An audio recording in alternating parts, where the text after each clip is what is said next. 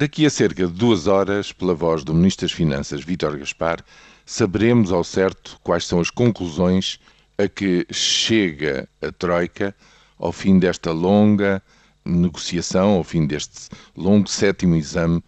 de avaliação do Programa de Assistência Económica e Financeira a Portugal.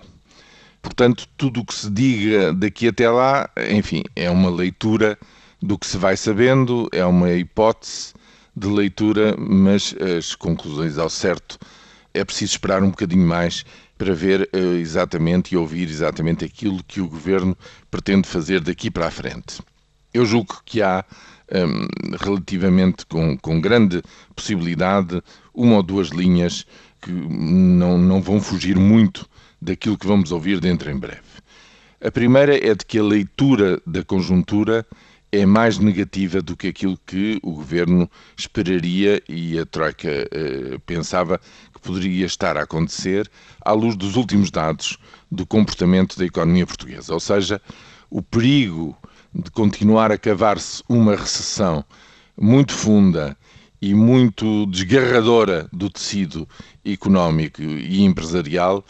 eh, é qualquer coisa que precisa ter uma resposta. E essa resposta vem em duas linhas. Em primeiro lugar, um abrandamento na redução do déficit orçamental. A tal concessão de mais um ano permite esse abrandamento. Portanto, a queda do déficit pode ser mais, eh, digamos, amenizada, por um lado, e por outro lado é preciso medidas, é preciso qualquer coisa que ponha a economia outra vez a funcionar e, sobretudo, que volte a dar confiança e condições de arranque para o investimento que, como é sabido, vem a cair em Portugal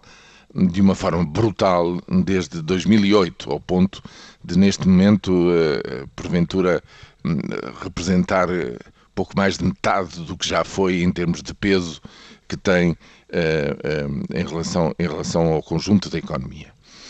E, portanto, é preciso acabar com este recuo do investimento e eu julgo que a novidade, não sei se será já hoje anunciada, mas que está para muito breve seguramente, são mexidas importantes em sede de IRC.